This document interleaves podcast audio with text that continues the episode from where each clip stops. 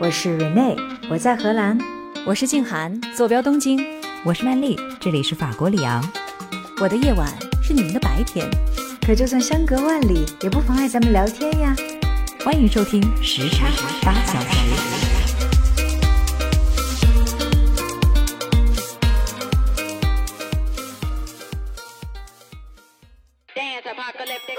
我们的概念当中，以往会觉得什么样的生活它才是合理的，它才是正确的。但实际上，在我们的这个世界里面，哈，有很多我们不知道的，但是它同样合理的一些生活方式存在着。它的这种特性呢，也满足了人们对于自由的渴望。你想象一下呀，你每天可以从不同的地方醒来，或者是你在一个葡萄园里，或者是你躺在一片草地上。这种 squatting 的文化呢，就在柏林这个地方发生了更加丰富跟神奇的发展，成为了各类艺术家、音乐家灵感碰撞、艺术创造的这样的一个绝佳的场所。因为现在的很多的国家人口都在不断的老龄化，未来啊，估计每一个国家可能都会出现熟龄离婚的情况，因为现在人的寿命真的是太。长了，法国这边呢，如果说你一个人对街上你所瞄中的一个地方占屋成功四十八小时以后，那你就成为一个合法的占屋行为了。在这么多年之后，终于明白了，我也只是在心里住着一个神往自由和流浪的嬉皮士而已。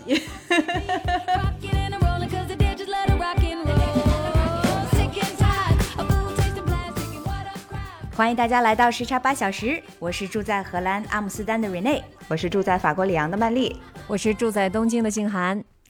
哎呀，曼丽跟静涵呐，我要跟你们说一件事情，怎么了？就是最近我开始越来越多的回公司上班了，虽然说呢。不在居家办公，社交上来讲，我是觉得很满足的。嗯，因为我不再是那个在办公的时间对着电脑说一整天话，然后神志恍惚的时候，感觉自己就是生活在元宇宙里的那个虚拟人的那种感受了哈。但是呢，坏处就是通勤的路上的耗时跟嘈杂啊。你们想象一下哈，早上八点的地铁里面。那个声音的响，你还可以戴个耳机屏蔽它，对吧？你不想看呢，你闭上眼睛也可以。但气味怎么办呢？哦，尤其是现在天气暖和了，车厢里面呢，这边一种体香剂的味道，那边一种我无法识别的香水的味道，还有的 你知道的，就是那种很原始、很纯天然的素颜的味道。哎呀，那我感觉你现在正在经历的就是常年。在乡村生活习惯了之后，突然到大城市生活之后遇到的这种 shock，对，cultural shock，对吧？我现在就开始怀念过去那两年的那种田园山林野夫的那种生活了，你知道吗？你这感觉就是古代一个名人高士，现在又出山了，然后各种不适应，大隐隐于市是吗？嗯，我想到我的一个新加坡的朋友，他说最近他们开了一个这个会议，就把所有的新加破的员工召集在一起，他说：“我真的很久都没有看过这么多人脸了，特别是真实的人脸。”他说很不习惯，是啊大家好像长得都跟在屏幕那一头不太一样了。是啊，就是你会误判别人的身高啊、体重啊，你知道吗？就你还在疫情的那种体验里面，就是你要避着人走，突然之间看到了一百来号人。出现在你面前，对，甚至你知道前两天这边的欧洲冠军联赛，然后我办公室旁边有球场，然后一百多个男人一起出现在你面前的时候，那种 错愕受不了了。哎呦，我其实是没有任何这种感觉的。嗯，呃，为什么呢？因为在日本疫情期间，电车里依然是非常非常挤的，大家只是戴着口罩，所以我的日常生活没有任何的变化。嗯，啊，当然也因为我都是在家里面自己工作嘛，所以我也没有说一定要到办公室里面去见到那个一百来号男人的这种感受。我也其实还好，因为这边我住在市中心嘛，所以每次出去的时候，法国早已经恢复了，然后大家都挤在什么酒吧里面啊，然后公共交通工具里面啊，所以人头见的还是挺多的。社会生活的恢复呢，在欧洲这边是早两年，在日本呢，可能也从来没有间断过。但是回到办公室正常的开始工作，都市朝九晚五的这种节奏，还是给了我一些不小的冲击，是吧？可以理解。嗯，所以你打算怎么办呢？重新回归田园吗？至少想象一下有什么其他的可能性吧。所以，我们今天的节目就得要谈一下其他的生活的可能性，让我们的心放飞一下。是的，让至少让我就是想象一下，除了这种标准化的城市生活，除了这种住在高楼耸天的公寓楼里面，花费大量时间舟车劳顿之外，还有什么其他的可能性？在我们想象之外的，所谓的现代都市的这个游牧人是吧？可能也不只是一种浪漫的这个标签和抬头哈。所以我们今天一起来 explore 一下那些非主流的，甚至还可能有一些些奇怪的另类生活方式，怎么样？好的，嗯，好，没问题。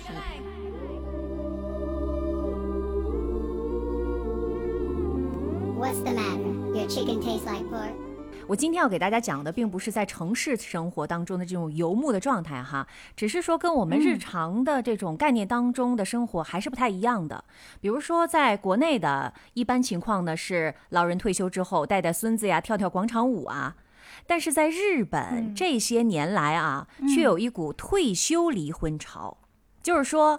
退休之前哦不离婚，退了休立马开始离婚了啊！而且人数还不少。在日文中，这个叫做熟龄离婚。哎，为什么呀？曼丽提了问题，说为什么哈？我先给大家说一下这个熟龄离婚的定义。这个就是说，婚龄超过二十多年，孩子已经成年了，对吧？然后退休之后离婚，不一定是有什么出轨啊，或者是外遇这种原因，就是说突然有一天，一方和另外一方说：“对不起，我要离婚。” 这是感觉孩子大了，bonding 没了，然后就放哎飞自我了。有可能有这个原因哦。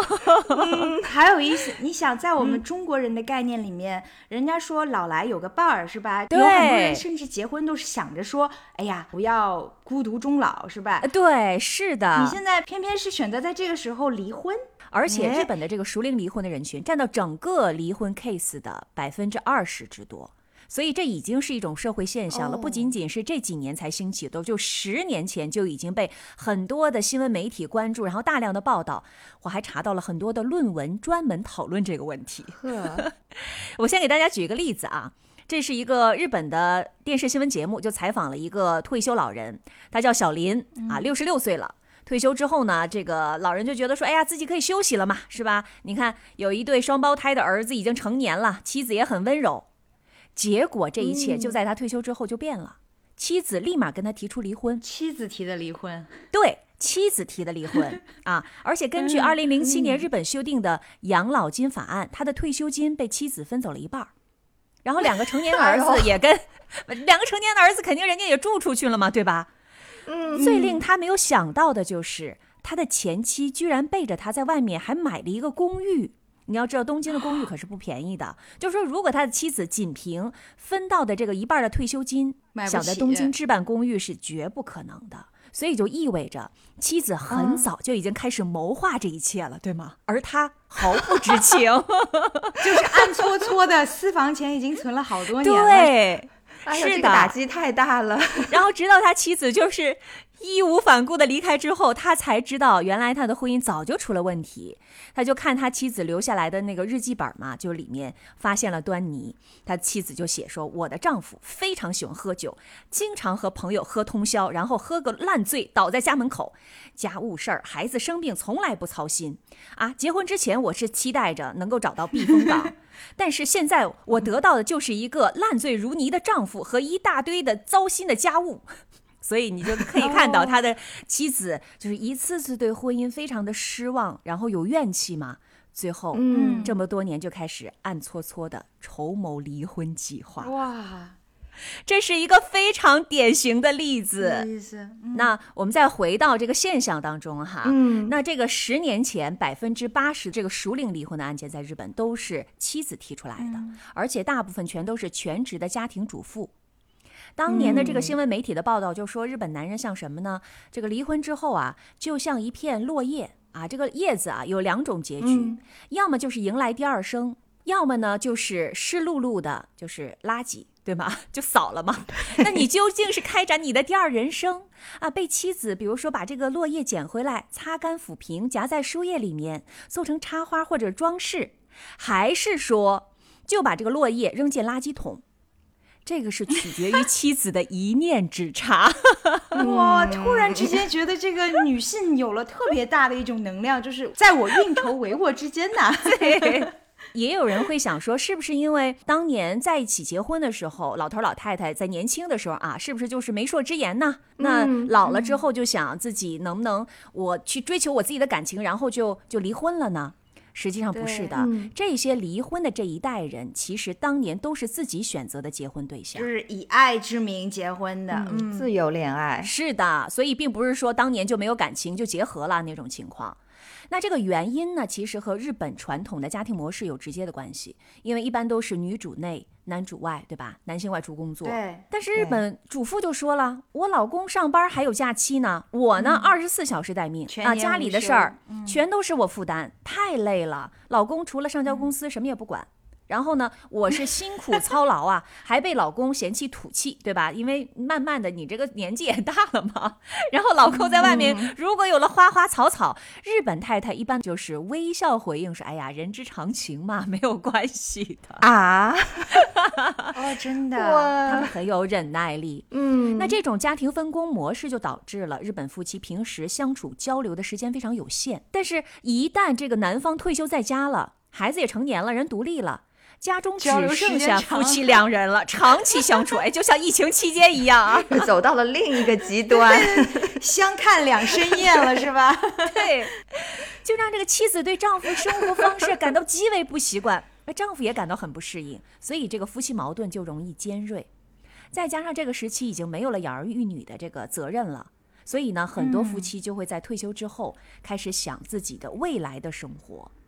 如果这个夫妻之间还有什么暴力啊、出轨这些不正当的行为，在经过这么多年常年的忍耐之后吧，这个退休也成为了一个契机。但是可能还会有人问说，如果感情出现问题？对吧？那你为什么非要等到退休才离婚呢？离婚随时都可以啊。哎，对呀，你一说还真想起来。对，为什么这个高峰时间会集中在离婚之后？这个是的，比较有意思的一个点哈。嗯，对。为什么集中在这个年龄段？那其中的一个原因就是离婚，其实很多年在日本都是被污名化的。那日本呢有一个术语，专门就是指离过婚的人，他们叫做百粗一起。什么叫“摆出一起”呢意义啊？就是说，从家庭登记册当中删除一个名字，“摆粗”的这个是一个符号，就是这个叉的这个符号啊。好，顾名思义了哈。对，一起就是一个人啊。那在日本呢，呃，其实对于离婚的这种否定的态度，是来源于他们很早的这个户籍制度。因为户籍制度最早还是在手写的时代，两个人结婚了之后，啊，你是太太，你就改成了老公的这个姓氏，然后你的名字就写进了配偶的家庭登记册嘛。如果你离婚的话，你的这个名字就被划去。加上一个大大的红叉儿，但是百粗呢，在日文当中是用来表示某些东西不好或者不正确。比如说，老师在纠正学生的考试的时候，也用同样的符号。这就跟我们做错题打叉一样嘛？对，是的啊。所以这是为什么大多数的日本人在在他的联想当中，离婚也是不好的，因为离婚的人的这个称谓里面就有“百粗”的这个词。如果他再想进入婚姻的话，就会可能遇到一些 challenge。OK，我最近在看一个日剧，里边的一个情节就是一个男生他离了婚之后，带着一个儿子，是一个单亲爸爸，然后他再去。遇到一个女生，她就说：“我配不上你，因为我是离过婚的，我是一个单亲爸爸，然后你是没有结过婚的，所以咱俩不要考虑这件事儿。”这是现代的日剧啊，最新的，所以你就能够看得出来这种观念。那么，除了离婚在日本常年是被这个污名化之外，还有一个非常重要的原因，就是退休之后离婚，其实面临一个非常现实的问题，就是。夫妻双方各自可以分得一半的退休金，这是很重要的啊！因为日本法律规定，家庭主妇的医保和养老金和丈夫的是绑在一起的，这是一种权利，也是一种束缚。丈夫退休之后，妻子就可以得到他百分之五十的养老金，就真的分走一半了呗。但是在退休之前，你没有这份收入吗？对呀，对，所以这是很多人为什么会等到退休这一刻的这个原因。啊，经济利益最大化是。那么，这个现在很多的日本男人也都很担心啊，说我的老婆会不会也有这种想法呀？我现在还没退休，会不会退休了？这将来是老无所依，然后是人财两空，是吧？我的退休金也被分走了，给他们一点危机感是好的，要提前表现好一点。然后媒体调查就是说有，百分之三十的日本妻子对丈夫都是有这个想法的，就是都有这个打算。嗯，这个比例也不低哈，挺高的而且呢，啊当这个六十多岁的日本主妇离婚之后呢，他们基本上呃再婚的可能性都非常的低了。什么养猫种花就成了一个常态，然后基本上就是自己租住一套小公寓，或者是住进这个养老院，他们就过自己舒心的日子了。就真正的做自己了嘛？嗯对感觉就到那一个时刻又经济独立了，对吧？每个月都有养老金进自己的账户，然后就可以过一点自己的这种想要怎么样的生活都可以了。这听起来就是我们的夕阳红啊！是不是都心向往之了？感觉啊，对呀、挺好的。但是要注意了啊，这是大约十年前，百分之八十的离婚案件是由女性提出的女性提出啊，但是啊现在。男性提出这种熟龄离婚的案件数量急剧增加到了百分之四十，也就是说，现在很多的人老头儿说我就要跟你离婚，就在日本啊 他，是未雨绸缪吗？就怕自己的老婆先急，于是嗨 先下手为强。哎，那他是在退休之前就提出了吗？反制是不是也有可能哈？啊，嗯，有几个不同的原因导致了他们这个老头儿们现在提的越来越多。第一个就是说有外遇了啊，第二个就是说对妻子非常的不满，很厌倦。第三就是退休之后，夫妻双方对于生活的期待是不一样的。因为现在日本人的寿命越来越长，所以很多很多的百岁老人，那么就也导致了在退休的时候离婚。那有很多的男性就希望和新伴侣开始自己的第二人生，这些人就逐年增加。哎，你说到这里，我就想到了上一次我们在聊婚姻这一期节目的时候，静涵你提到过这一点，就是因为现在人的寿命越来越长了，对，所以终身同一个伴侣这种方案是不是也有挑战越来越越大。对不对？也可以想象，你想 这些熟龄离婚的人，他们离婚的时候可能就是五六十岁，如果现在日本有那么多的百岁老人，也就是说还有五十年的时间呢，是啊，你真的是可以开启第二人生的。对呀、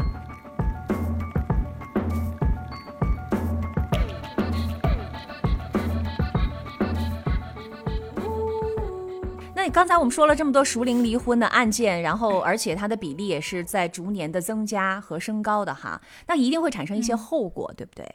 这个后果其实还挺严重的，就不仅仅是让我们想象当中的说，哎呀，家庭主妇分走了老公的这个钱，然后从此过上了幸福美满的生活，没有那么罗曼蒂克哈，对，其中之一就是会导致离婚致贫。嗯离婚之后经济负担加重，主要原因是和他们的房贷有关系。啊，对，嗯，就是他们都这个岁数了，还在还房贷吗？哎，是的，实际上原因是什么呢？就是说，因为日本的房贷，它都是利率特别低，但是期限非常的长。然后日本人呢，会选择在工作收入稳定之后购买住房，他的还贷期限哦一定会超过他的退休年龄。但是你在退休了之后，主要的经济来源是来自于养老金了嘛？那你这个还贷压力肯定非常大。啊，如果说你一离婚，你所有的钱是一分两半儿的，然后你还要去还贷，你肯定就是雪上加霜。所以说，因为熟龄离婚之后陷入经济困境，甚至是申请个人破产的案例，近年来在日本也有很多起。哎呀，也挺值得同情的，感觉晚景凄凉。晚景凄凉是吧？嗯，所以说前面虽然我们提到了很多的日本女性会提出来熟龄离婚，但是如果钱不够的话啊，即使是对配偶失去感情，有一些日本女性还是没有办法和自己的伴侣分开的。嗯所以熟龄离婚也是一个奢侈的选项。哎，是的，也要看老公这么多年、这个退休金高不高，钱养老金高不高？对对对，哇所以我们说养儿防老，他们是养老公防老，是吧？然后还有一个熟龄离婚的后果，也就是说，这个熟龄离婚的男性在心理上更容易受到熟龄离婚的冲击。有两个方面，第一方面是他们离了婚之后，立刻就面临着生活的挑战，而且这个生活当中的问题比金钱上的问题对他们来说还要多，因为他们要重新学习照顾自己。这些日本的老公们习惯了一辈子就被老婆照顾着，那你在离婚之后，你第一次在面对家务活的时候怎么办呀？然后生活能力非常差，所以他们生活上的挑战是非常大的。然后第二个呢，就是说这个熟龄离婚对于男性、女性在心理方面的影响也是不太一样的。根据调查，离婚三年之后，男性的心理健康情况仍然在恶化，但是女性呢，只有在离婚那一年，心理的健康状况会恶化，然后此后就会迅速的改善。哎，这个有意思。嗯，那它有一个原因，就是说女性的这个心理健康的改善，是因为她们摆脱了长期以来的婚姻的困扰，然后压力也减轻了。但是在男性这一方面呢，他离婚之后，虽然他可能会有一些追求什么美好生活的一些愿景哈，但是他们都会变得更加的孤立，然后参与社会的这个参与度也会降低。所以简单来说，女性就是离婚之后，即使是熟龄离婚，也会立刻往前看啊，并且激活自己的社会关系和呃各种各样的这些社会活动。我记得上一回咱们在聊婚姻那一期，你也提到过，在这个离开婚姻状态之后，最悲惨的一个群体就是年纪比较大了，然后还离了婚的日本男人。对 对，是的，你看咱们都觉得他们有点惨，是吧？那日本男性怎么办呢？呃，日本的这个成熟男性也感觉到有一些恐慌了，不想自己退休之后就被扫地出门哈。所以呢，很多的日本男性 他们就自发组建了一些自救会的这些组织，其中呢很有名的一项叫做爱妻家协会。这个协会呢特有意思，我去查了一下，他要求每一个会员都要勤于对妻子道谢。敢于对妻子道歉，乐于和妻子说“我爱你”，希望通过这样的做法提高婚姻的存活率，降低退休就离婚的比例。所以这个自救不是说是嗯在熟龄离婚之后互助，不是是说就是防范熟龄离婚发生。是，的，对，防患于未然啊。是挺好，的。而且我觉得他们的这个举措非常的积极啊，对，因为从我的感想上来看，真的觉得日本人有点过于内敛了，他很多东西都藏着，他不说出来。对，但是其实去沟通、去表达是很有必要的，所以他们这个互相激发一下，组一个团儿，然后努把力，说不定就把心里的话说出来了，也挺好的。然后他们这个爱妻家协会哈，还有他们的宗旨，就是说他们认为良好和可持续的婚姻关系可能会让世界更加和平，也会有利于保护全球环境，会让这个世界变得更加的美好。这个调儿高的，好大的愿景啊！是吧？他们这个比较具体的啊，也有一些项目计划，比如说，他们把每一年的一月三十一号就定为了爱妻日。就是感谢妻子的那一天哈，然后敦促日本的三百万丈夫在晚上八点之前回家。我觉得这个敦促还是有点晚吧，八点之前才回家。相对而言的吧，因为日本的这个夜间生活是不是普遍比较晚？八点丈夫能够从工作中回到家也已经不容易了，是不是？是的，这是的确嗯如此。因为一般的可能六七点钟才结束，再加上 commute 时间，八点之前回家，对啊对他们来说其实算是早的了。嗯，挺好的。你看，我们发明的都是什么双十一啊，他们发明一个爱妻 日，听着还是很温暖的。我要特别指出的啊，就是说这个爱妻家协会是由一群日本中年男性发起的。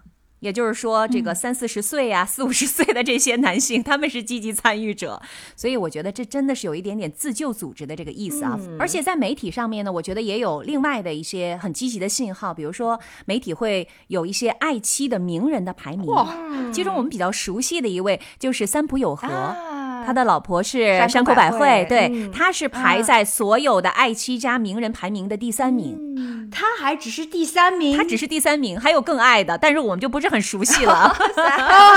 是这样。就像爱妻家的这个组织倡导的一种方式，嗯他们说要有像妻子一样的意识的去。这样去生活，然后来维持一个婚姻关系。我觉得换句话来说，就是说站在妻子的那个角度，换位思考换位思考，嗯对，想想妻子需要什么，然后你再对她给予关心。所以你看，日本的男性们啊，特别是成熟男性们，也在积极自救。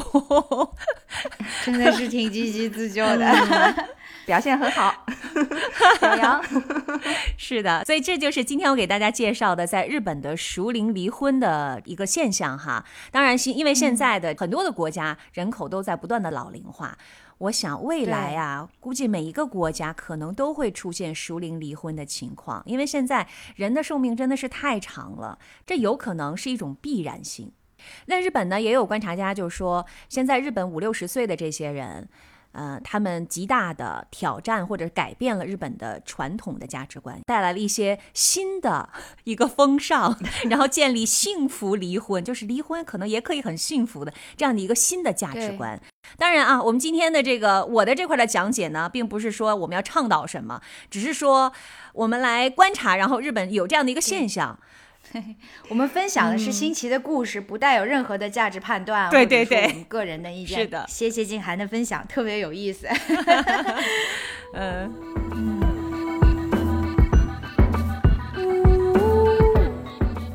好，我们接下来听一下。回到欧洲这边，我们看看曼丽跟我们分享一些法国有什么新奇的生活方式。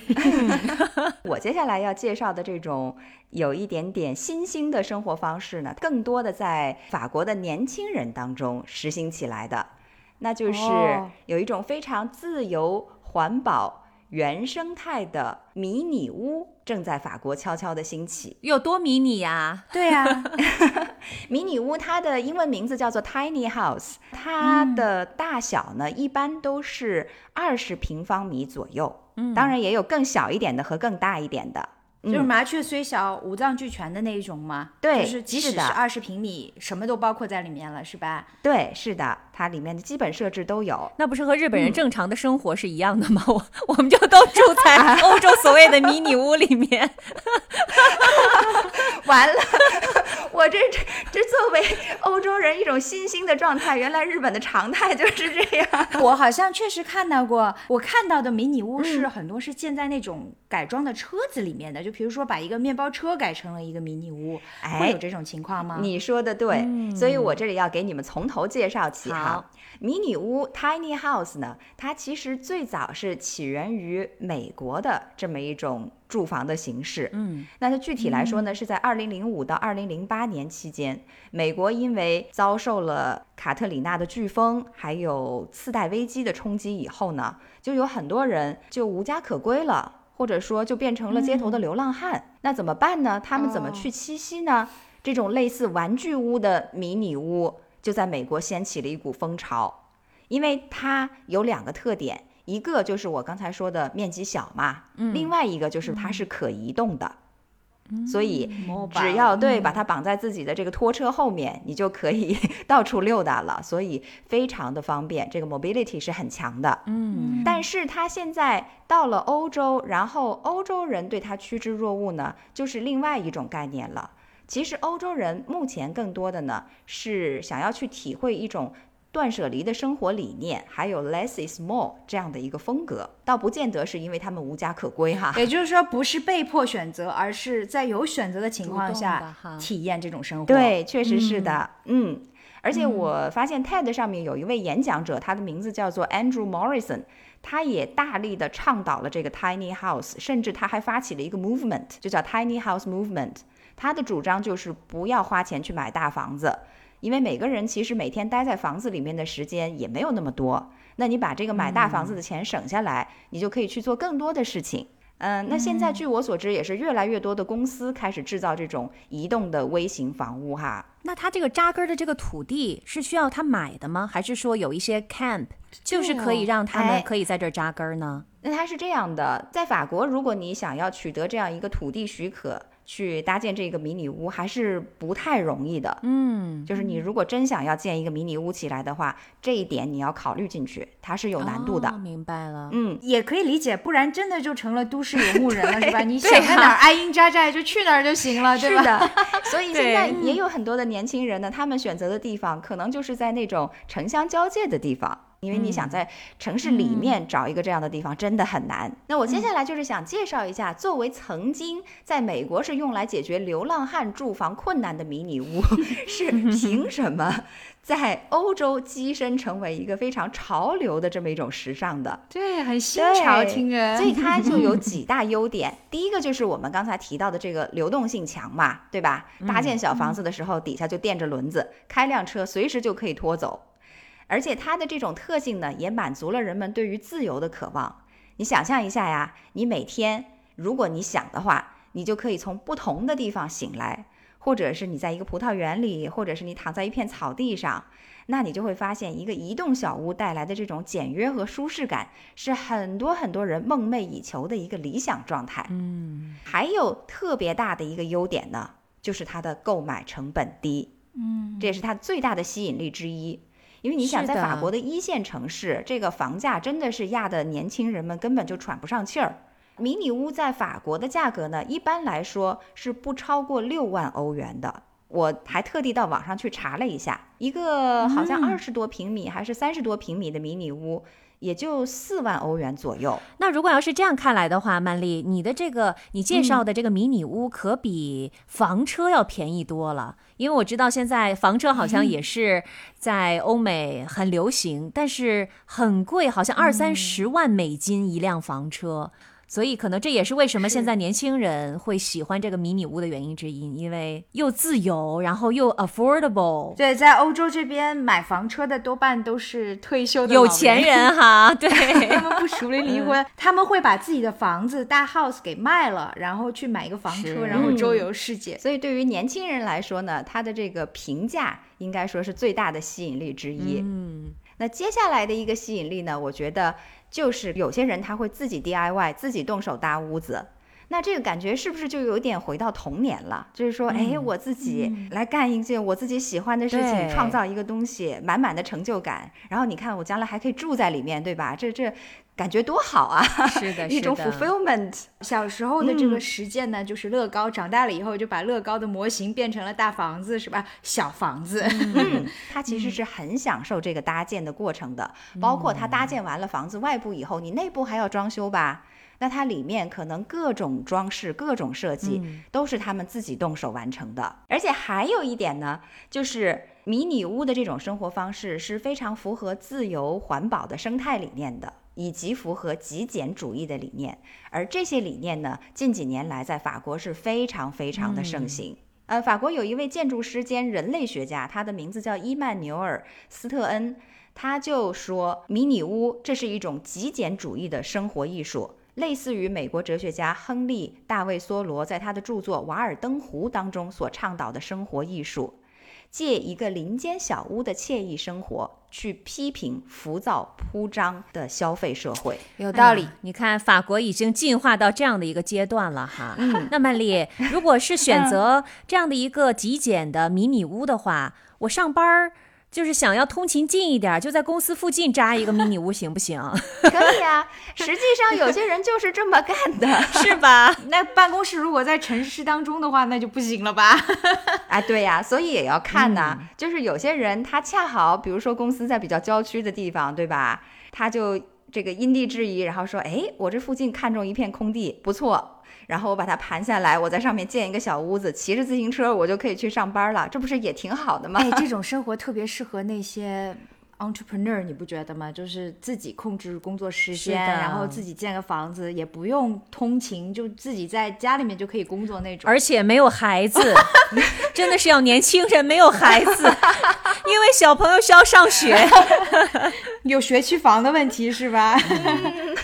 瑞内刚才这种说法让我想起了马斯克，他不就住在他的厂房里嘛？当然那个不是迷你屋了，是特别大的厂房，但是意思也是一样的。嗯人家那是那个迷你屋中的 villa，跟我们这个不一样。嗯，我接着说哈，有些人呢，他在选择要住进这样的小空间之后呢，很多生活习惯就要开始改变了。比如说，家里现在没有地方放书了吧？所以我只好就把买买纸质书的习惯都改成了买电子书来下载，以节省空间。另外呢，瞎买其他东西的几率也大幅度的减少，因为家里面都放不下，收纳成了一个非常重要的课题。但是小空间也有小空间的好处，那就是你要找什么东西，一下子就找到了，它恨不得就在你的眼前摆着。打扫起来也方便呀，就、就这么一点地方，对吧？嗯，而且另外呢，电费、水费的价格也都变少了。嗯，还有这个迷你屋呢，就是它不同于一个常态的传统的房子，它不需要你去缴纳传统的住房税。嗯，总而言之，这样的话，迷你屋就可以帮年轻人节省下一大笔开销。那他们就真的可以去省下这笔钱，做他们想做的很多其他的事情。Rene，你这不行啊！你要去了迷你屋，你的书没有办法了，你又不能看电子书我。刚才听到曼丽说这句话的时候，我就觉得这明显就针对我这个只看纸质书的人。日本人也不行，因为日本人要泡澡，又没有地方泡澡，对吧？迷你屋里面没有办法放下一个浴缸哎，。静涵这一点我觉得可以解决，就是买一个浴桶放在户外。这还是一个天然树林里的这种 SPA，、你不觉得吗？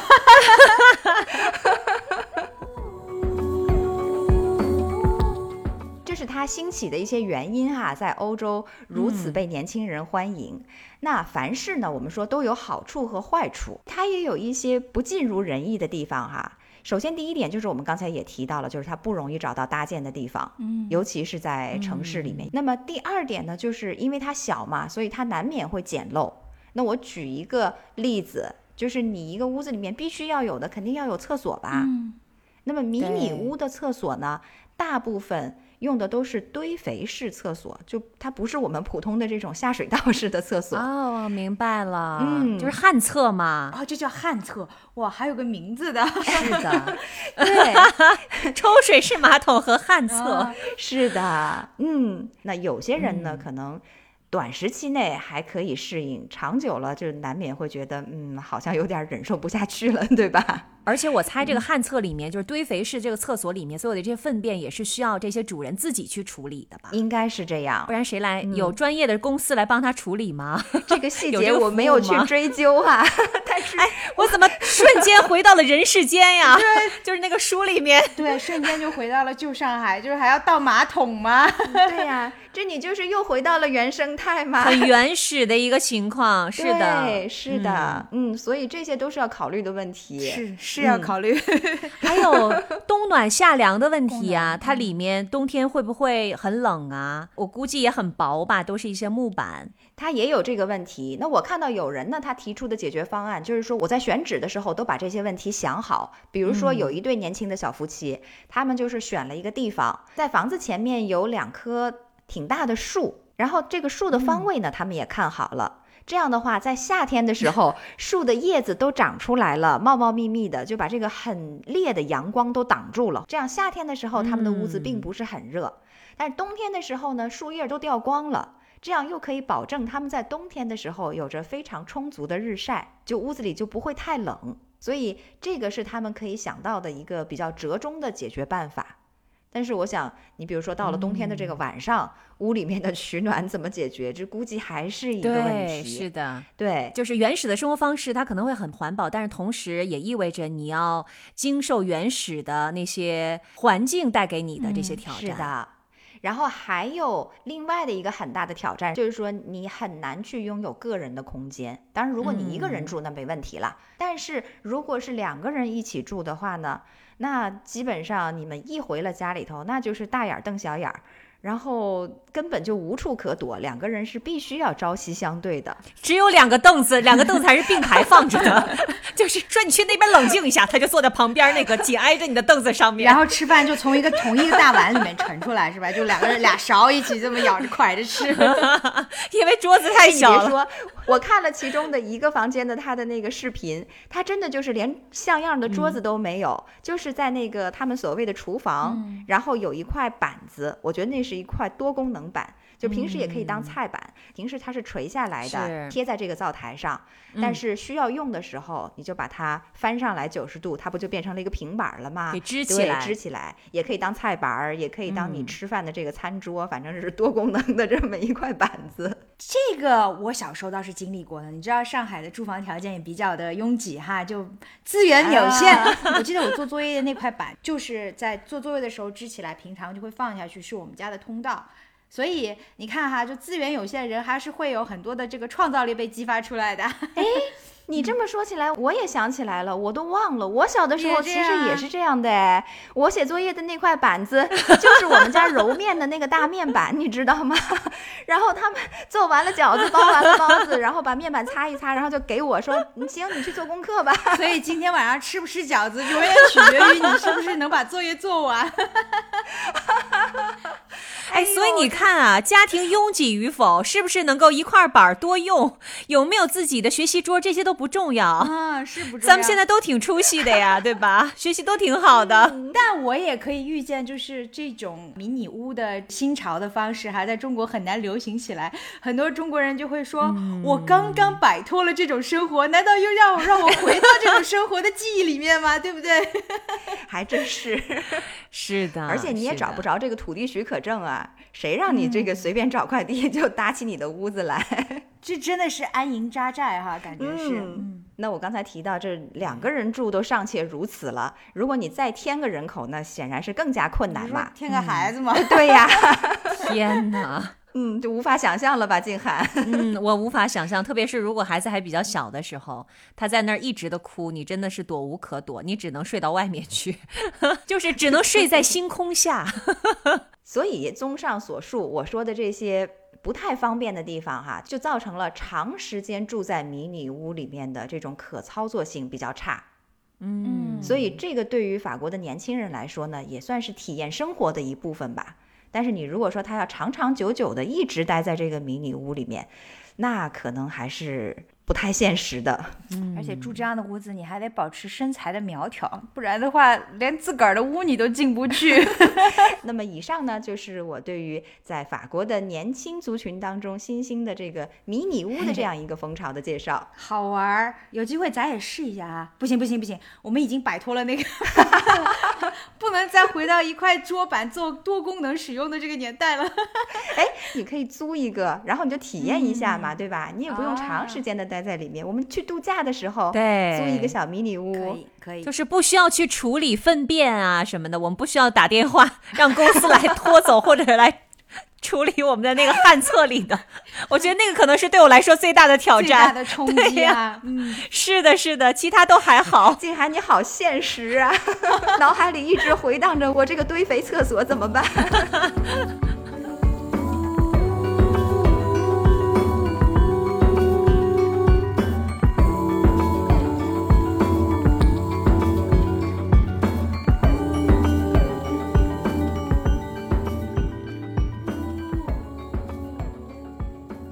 曼丽刚才给我们介绍了一股在法国兴起的这样的一个年轻人住小屋子、迷你屋的这个风潮哈，嗯，那他们可以算是比较现代的这种都市游牧人。我今天呢要给大家介绍一股比较老的，在七十年代很兴盛的这个游牧人的这种生活方式。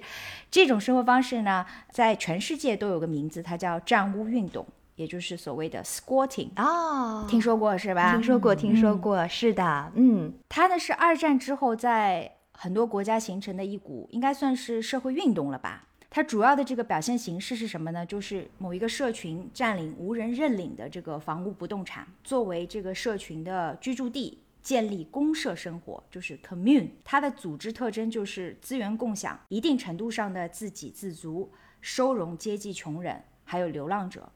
但其实啊，在这些公社生活里面，也不乏没有任何的经济压力，主动选择占屋的嬉皮士。你看，静涵最开始介绍的是中老年的这个晚年离婚，然后曼丽呢介绍了一下就是新青年在现代的这种生活方式。可是当年的这个占屋运动里面啊，这个年龄跨度啊是大到你想象不到，也就是说。年轻人、老人、中年人都会住在这个站屋里面。嗯，在英语里面呢，站屋叫做 squatting，对吧？那我们常说中文里面有很多的多义字，但其实英语里面也有，比如说这个 squat，我们运动里面这个 squat 是说深蹲，对吧？对，squat、嗯是不是？对。然后刚才我们说了这个旱厕，那对 squat toilet 就是蹲厕，也有这个词。它的这个进行时态 squatting 呢，在这个语境里面呢，就被翻译成了是站屋运动。所以你看，这也是一个英语里的多义词。还有点双关的意味在里面，是吧？站着茅坑，那生活在 squatting 社群里的这群人呢，就被称为了叫做 squatter，甚至还有一个 international squatter 的这样的一个松散的组织。嗯，那当然了，在历史上面。这种占领了无人认领的土地房屋，在那里居住，其实也并不是什么新鲜的事情哈。在发展中国家还有欠发达地区，这种被占的地区呢，往往就变成了，比如像棚户区啊、贫民窟啊等等。呃，瑞内，你刚才讲的是无人认领的这些屋子，他们去占领。那什么样的情况之下可以界定为是无人认领的呢？嗯，我们要看一下，就是这个占屋运动开始的这个时间点哈，它是在二战之后。嗯，那你知道二战当中发生了很多，比如说政府的更迭呀，各种政权的改变啊等等，使得呢很多原先的一些比较大的建筑物，像学校啊、医院啊，在政权改变了之后就废弃了。然后一开始可能政府还没有来得及去接管，或者说还没有处置这些财产的时候，那就有一些年轻人流浪到其他的城市，哎，发现这地方没人管，于是就住进去了。所以呢，慢慢慢慢的这样的地方变多了以后，政府才意识到，哦，原来里面住的全都是对这个地方没有权利的这些人。嗯，所以这是 squatter 运动开始的这样的一个历史的一个大背景哈。所以并不是说这些人去占领别人家私人的财产、私房，不完全是，就这是 squatter 运动最开始的一种情况。嗯，当然了，后来发生了很多占私产的这种情况，有一些人在，比如说在海边的一些城市会有一些 holiday house。对，这些不是经常去的，也会有一些流浪汉，就等于是入世了。那这个跟 squat 运动最开始的这个起源还是有一些些区别的，后面就变成非法占领了嘛。对的，对的。除了刚才我说的这个二战之后的情况呢，这边我还要跟大家分享一个特别经典的这个例子。那这个房子的起源是什么样子的呢？在一九九零年的委内瑞拉首都 Caracas。有一座摩天大楼，它叫做加法安斯金融中心呢，就动工开始建设了。然后设计师的名字呢叫大卫，他当时啊是雄心要把这个楼建成是委内瑞拉的这个地标性的建筑。可是遗憾的是什么呢？就是在九四年的时候，委内瑞拉当时发生了这个金融危机，资金链断裂了之后啊，这座四十五层楼高的这个大楼呢就被迫停工了。工程虽然最后是被政府接管了，但是续建呢却遥遥无期。然后在此后的十年间的时间里面，大厦逐渐就开始有一些 squatter 入住了。嗯，最初这个楼里面都没有水电供应，也没有电梯，四十五层楼哦。嗯，但是最后呢，由于这个 squatter 越来越多，入住者开始自发合作，住户每月呢就支付三十二美元，这些费用呢就被收集起来，用于完善这个基础设施。最后啊，水电公寓竟然可以提供到二十二楼了，而且大楼里面有了货仓啊、牙医诊所啊，甚至是儿童的托管中心等配置都出来了。这感觉就众筹了一个 这个事件工程是吧？对，虽然说要交钱，但你想一想，三十二美金跟在世界任何范围之内租到这样的一个房子，可能都是一件遥不可及的事情哈。嗯嗯。那在鼎盛的时候，这个大楼里面呢，据说住了有两千五百多人，也是成为了世界上最高的一个 squatting 四十五楼，那也算是一个贫民窟嘛。有意思呢就是因为这个大楼的建筑师，我刚才介绍了，他叫大卫，这个楼呢就被称为了叫做大卫塔。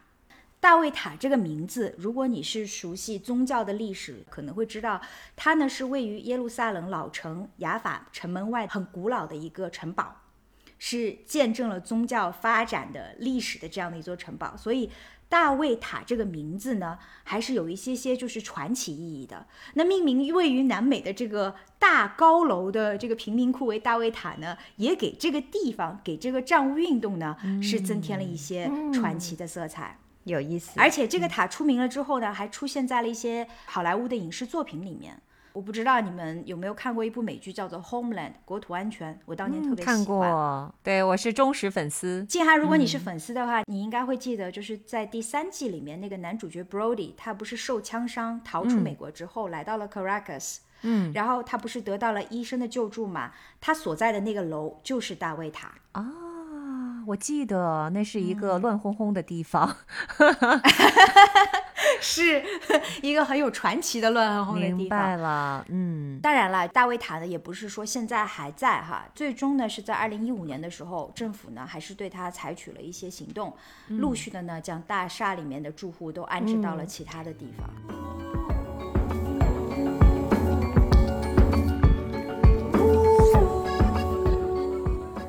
刚才说的这个例子是在一个就是比较欠发达的地区，比较发展中的国家。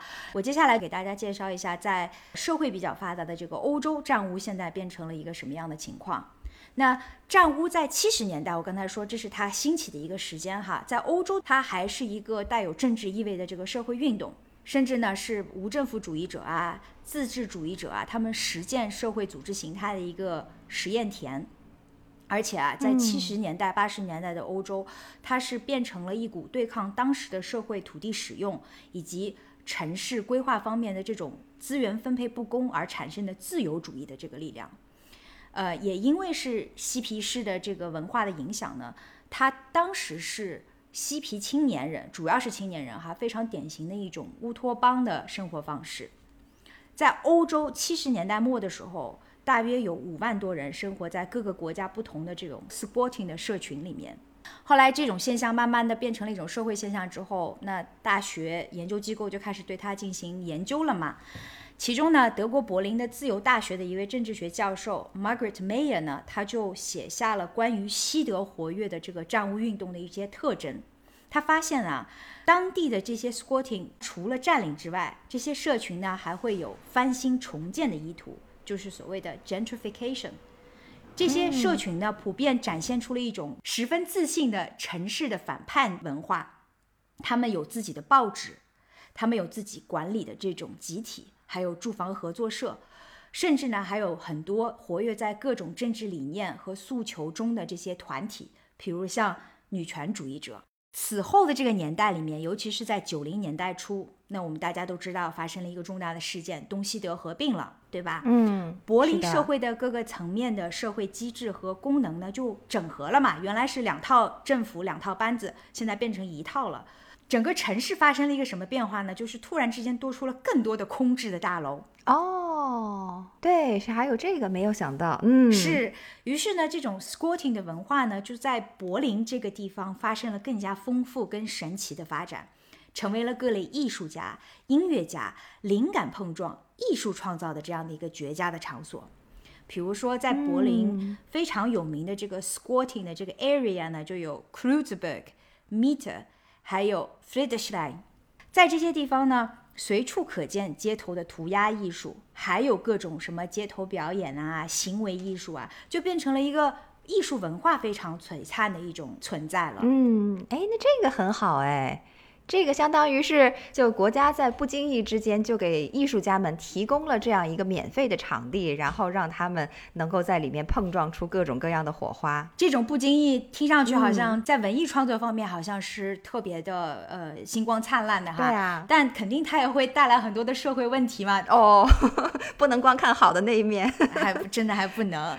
接下来我要说不好的一面了。好，二零零一年四月份的时候呢，在德国的这些 squatter，他们就占领了梅赛德斯奔驰的一个试车场。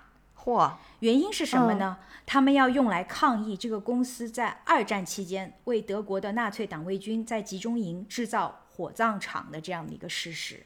啊！你看他的这个社会运动的 这个特质就显露出来了哈。Squatter 呢就把这个市场区占领下来之后，在里面开始举办各种各样的文化活动，嗯，来吸引普通民众去了解梅赛德斯奔驰在二战期间的这一段很不堪的历史，嗯，而且你听上去好像这个 Squatter 可能只有这么短短的一段时间哈，其实这场运动占领持续了这个厂房整整八年的时间，哇，一直从二零零一年到二零零九年的四月。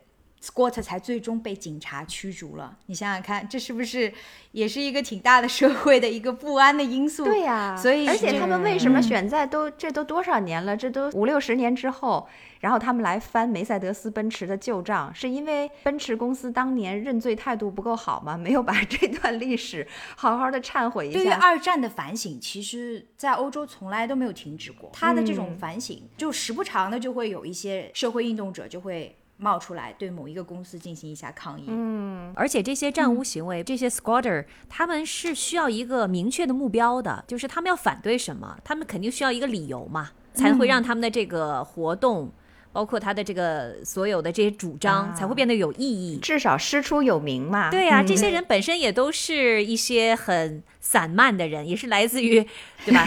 各方的人，那他们为什么对。对呀？为了什么走在了一起呢？是的，这些。就是所谓的 idealistic organization，他们是一种就是以意识形态来组织的，可能跟利益组织的这种形态还会不太一样哈。是形式上是散漫的，景涵你说的没错，但是他们在某一个意识形态上面是有一个非常集中跟呃 focus 的这样的一个点的，在这些事情上，可能就是对于二战的反省啊等等。是，嗯战务运动还带来了很多其他的社会问题。其实刚才有一些我们已经讨论到了，比如说在这些无主的房屋里面，多半是没有可用的下水系统啊、能源供给啊。那再加上人口密度很高，对吧？就是一般都是一个比较小的地方住了好多人，那往往就会产生一些公共卫生的问题。而且呢，这些地区又是执法部门的盲区，就警察巡逻不会去到那儿嘛，所以一定程度上治安管制呢也是比较薄弱的。因为这种种的原因呢，两千年之后，欧洲的大多数国家呢都开始立法禁止占污行为了。比如说，在二零一零年的十月份的时候，荷兰的议会呢就通过了禁止占污的这个法案。此令一出啊，在荷兰的主流社会其实也是激起了不小的反响的，有很多是赞同的，也有很多是揭竿抗议的。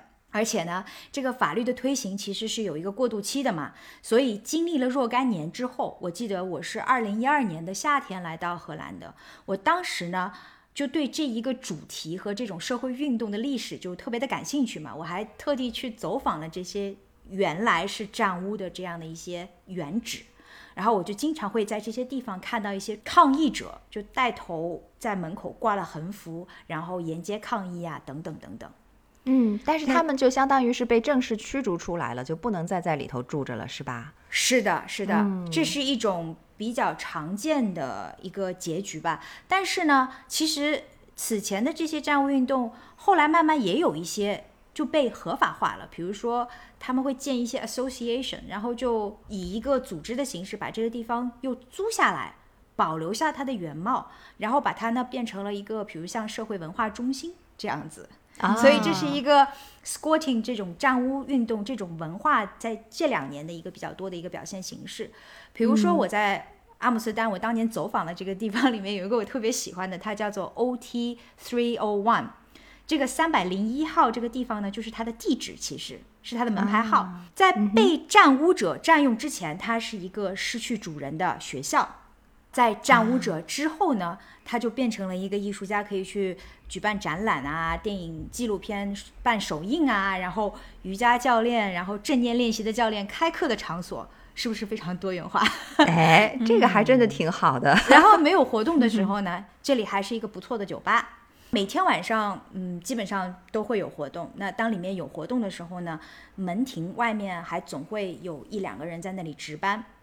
他们的工作是什么呢？就是防止在楼里面参加活动的人声音太响，吵到周围的这个普通的居民。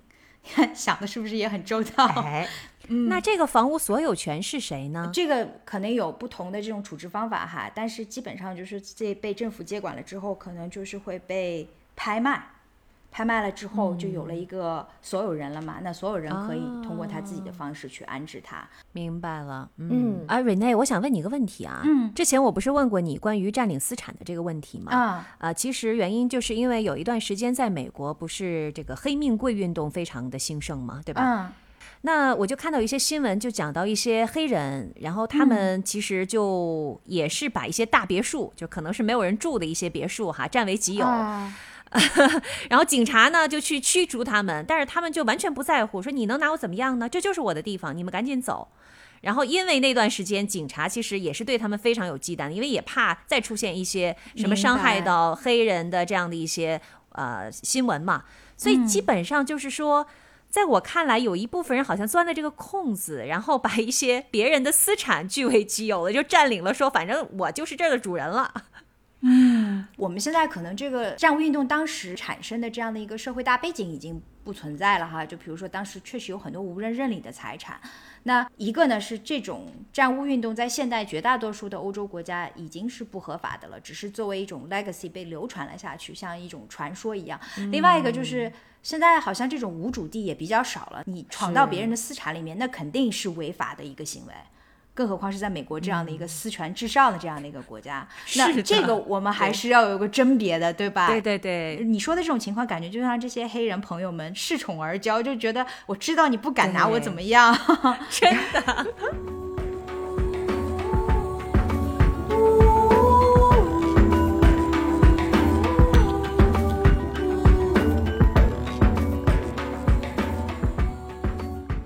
我在最后呢，给大家介绍一个 squatting 比较极端的这样的一个例子哈，就它的另外一个在现在的走向呢，就是最终变成一个半自治的城中国。你如果去到丹麦的哥本哈根的话呢，有机会你要去到一个地方，它叫做 Freetown Christiana，克里斯蒂娜自由城。嗯，说是独立地区呢，它其实不过也就只有几个街区那么大，总计呢是零点三四平方公里。自由城呢，它是宣示主权的，它实行的是公社制度，设有自己的自治委员会，里面大约的这个居民数呢是在八百五十到一千人左右。嗯，他们主要就是什么嬉皮士啊、自由艺术家呀、草根运动人士啊等等等等。自由城里面呢，就风光是无限的好，就让人感觉非常的波西米亚。它创立于一九七一年，就是我们刚才说的这个战务运动的高潮的时间，也可以算是嬉皮时代最著名的运动了。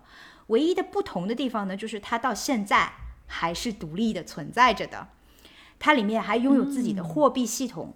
邮局、学校，哇，环卫系统竟然有自己的货币，我觉得这一点就很厉害，就跟一个独立的国家一样。是的，两千年之后，这些地区跟欧洲的这些立法都已经产生了一些冲突了嘛？那自然呢，它也不会受到这个丹麦政府对于烟酒啊、软性毒品啊等等法律的约束，所以长年以来，它自由城市跟丹麦政府都有着非常紧张的关系，什么土地啊、税收啊，还有执法等等问题。那经过常年的谈判呢，是二零一一年的时候，丹麦政府和自由城呢是达成了一个一定程度上的这个自治的协议。自由城呢是用七千六百二十万丹麦克朗的价格买下了这片土地，也就差不多六千七百万人民币的价格吧。他们呢也妥协同意，就是说丹麦法律在最大的程度上适用，但是仍然保留了一部分的自治权，譬如他不承认自己是。欧盟的领土，所以在这个零点三四平方公里的这个 幅员辽阔的土地上面，在出口的地方，你会看到一张指示牌，上面写着“你将进入欧盟区”，挺有意思的。嗯，如果我想去那儿，我还需要获取签证是吗？因为它那儿不属于欧盟区了。哎，这不需要，因为它是它是一个来去自如的地方，它不属于欧盟区，但是它没有签证的条件。哦，这个太有意思了。它其实也在哥本哈根比较市中心的地方啊。作为游客，你是可以来去自由的。当然，它里面有一些规定，比如说你拍照不能对着里面的人拍摄等等。但是你是可以自由访问，不需要签证的，即使它不是欧盟地区。啊，这个是个好消息，是吧？对，我们可以去见识一下。万广而告之啊，我去看过，很有意思。里面，嗯，对呀，这个地方很有意思。嗯。哎，瑞内，你所介绍的大部分都是一些有组织、有规模的这种 squatters，嗯，就尤其是最后的这个例子，都是几百上千人，连自己的领土都有了。对，我想要给你补充一下的哈，就是其实现在法国一直到目前为止。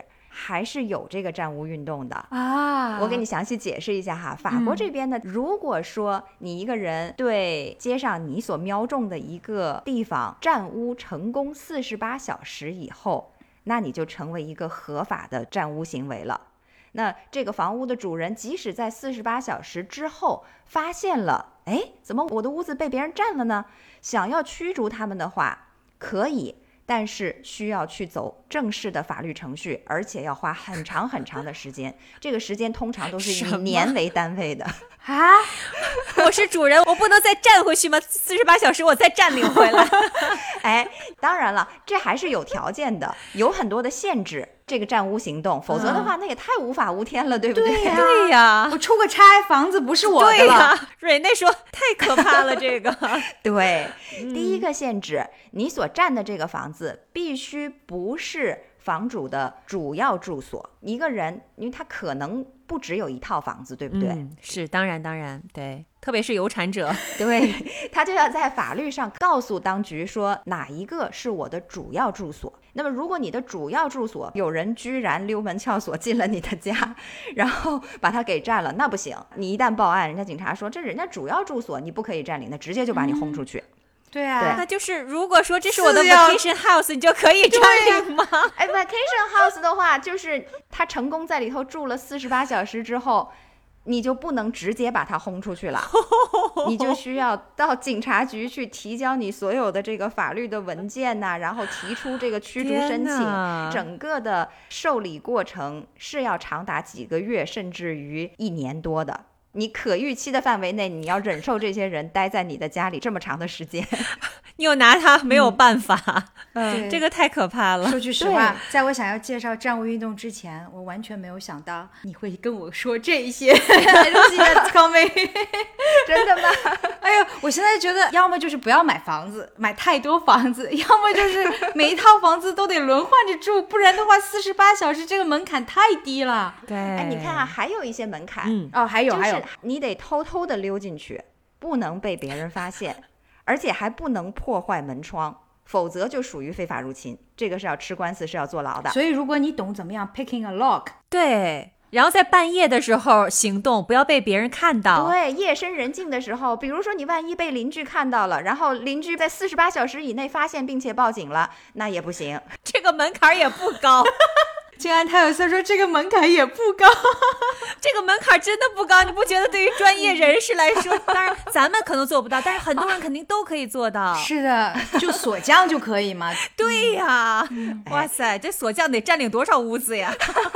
还有什么别的那个门槛吗？我们再听听。嗯别的门槛还真的挺少的，就是你四十八小时成功住进去了之后哈，理论上呢，你要主动去联系原房主，然后和原房主签订一年到两年的无租金的租赁协议。就协议期间呢，你要维护房子，交水电煤气费等等。然后协议时间到了，你应该要把房子完好的交还。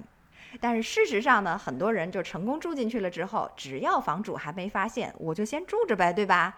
能住多久是多久，然后啥时候他发现了，咱们再坐下来谈 也不迟。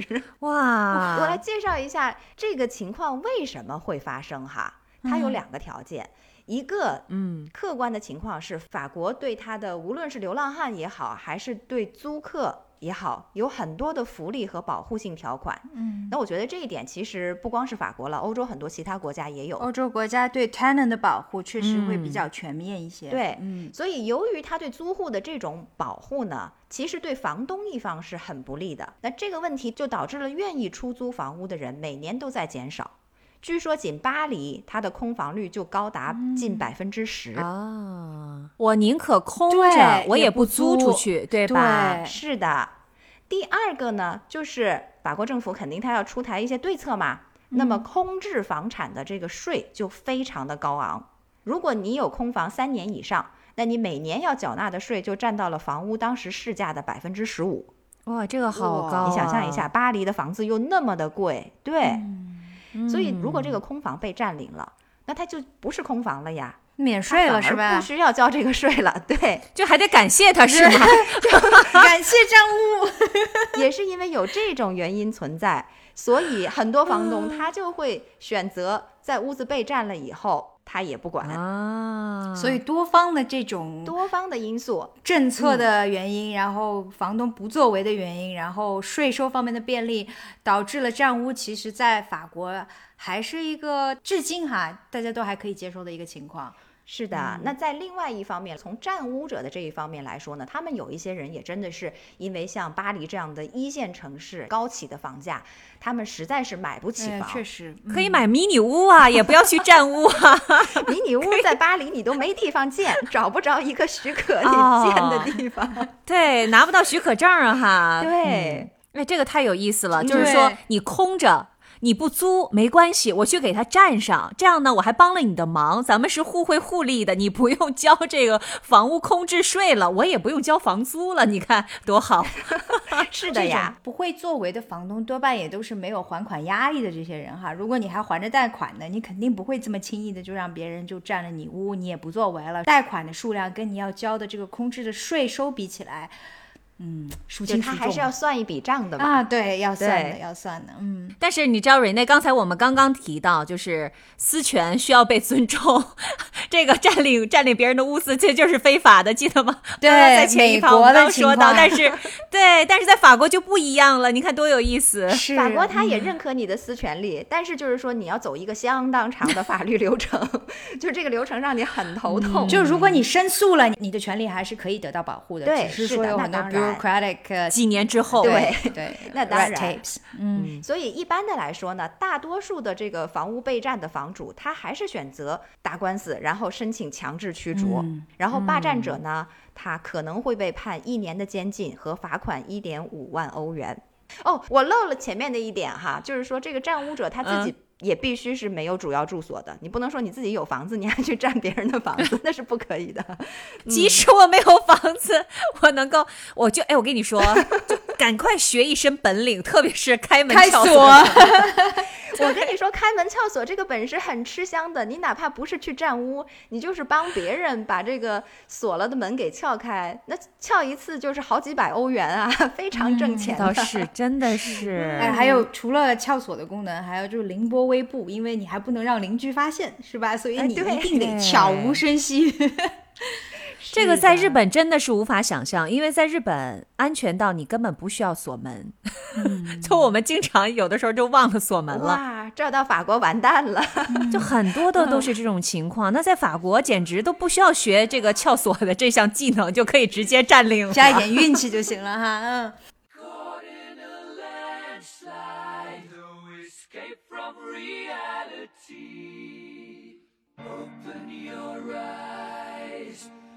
Up to the sky，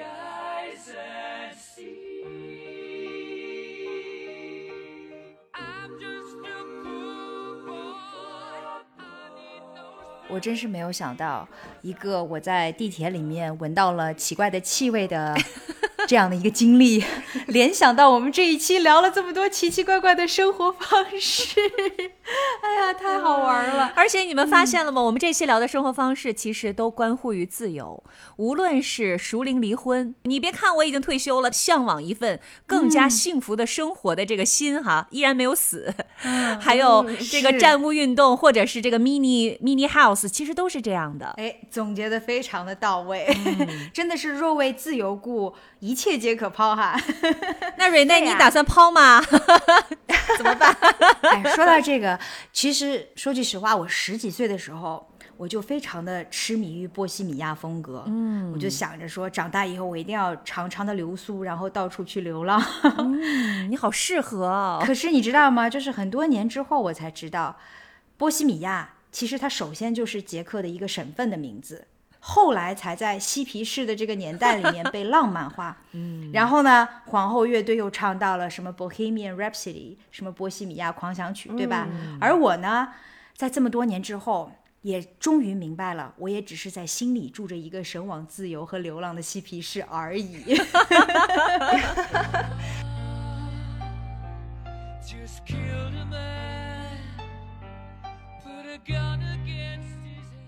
我觉得就是希望体会一些新鲜的自己以前不曾体会过的生活方式，这是很自然的一件事情。经过这个 Rene 的 inspiring 哈，我们做了这期节目，然后我就觉得，哎，迷你屋其实是个不错的主意，我们可以换个地方，换种方式生活一段时间，对不对？哎呀，曼丽心动了，曼丽当然啦，而且我还准备拉上你们一起，嗯，啊你觉得怎么样？我刚想说，曼丽，我能提个要求吗？就是我们去看你的时候，能不咱能不让我们住迷你屋 啊？我觉得我跟静涵都受不了旱厕这件事儿。不行啊，好吧。哎，那曼丽，啊那曼丽你小心哈，你去了这个呃迷你屋里面，请记得四十八小时里面一定要回来，不然你的屋子被人占了。哇，这是我的主要住所，我也就这一个房子，指着它呢，我不担心。天哪！哎，你看啊，今天你们谈的这个生活方式都是心向往之，但是我谈的这个我就没有那么心向往之了。熟龄离婚这个事儿啊，大家还是要三思而行。我觉得我今天聊完了日本的熟龄离婚了之后，给我的启发就是尽量避免 熟龄离婚，这不是什么好事儿。我觉得身心都需要重新调整，所以善待身边人，我们都珍惜当当下哈也是一种不错的生活态度。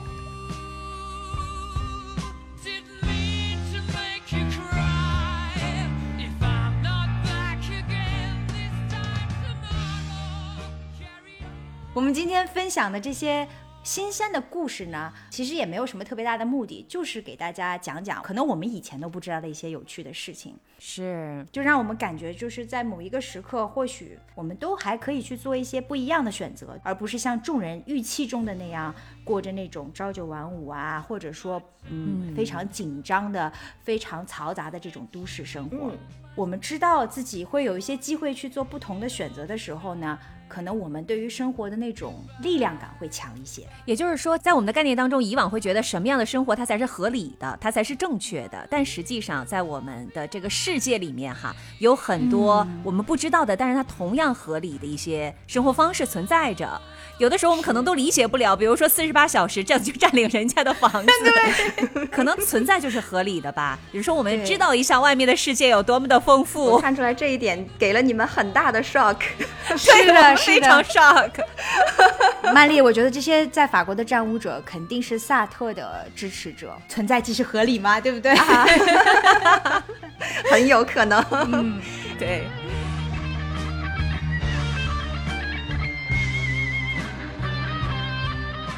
好啦，这一期的时差八小时又到了接近尾声的时候了。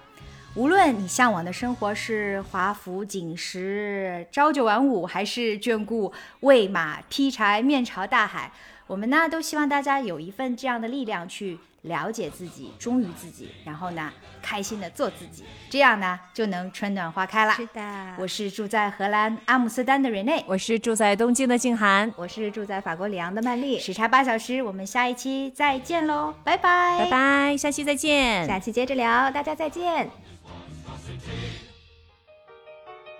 Easy come, easy go, will you let me go? Bismillah, no, we will not let you go.